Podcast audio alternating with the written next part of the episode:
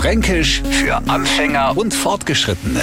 Heute Schwanken oder schwenken. Das eine wie das andere bringt jetzt mal wieder die Welt vor die auswärtigen Gehörigen schwanken.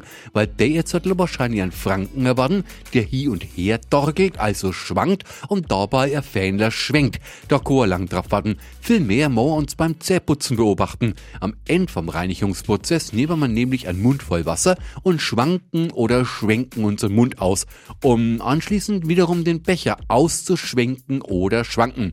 Mir schaue halt genau hier, was wir machen. Andere nennen das Ausspülen, wenn sie zum Beispiel eine Schüssel, einen Becher oder ihren Mund in Schwenkbewegungen versetzen.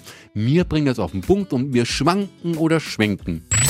Fränkisch für Anfänger und Fortgeschrittene. Täglich neu auf Radio F und alle Folgen als Podcast auf radiof.de.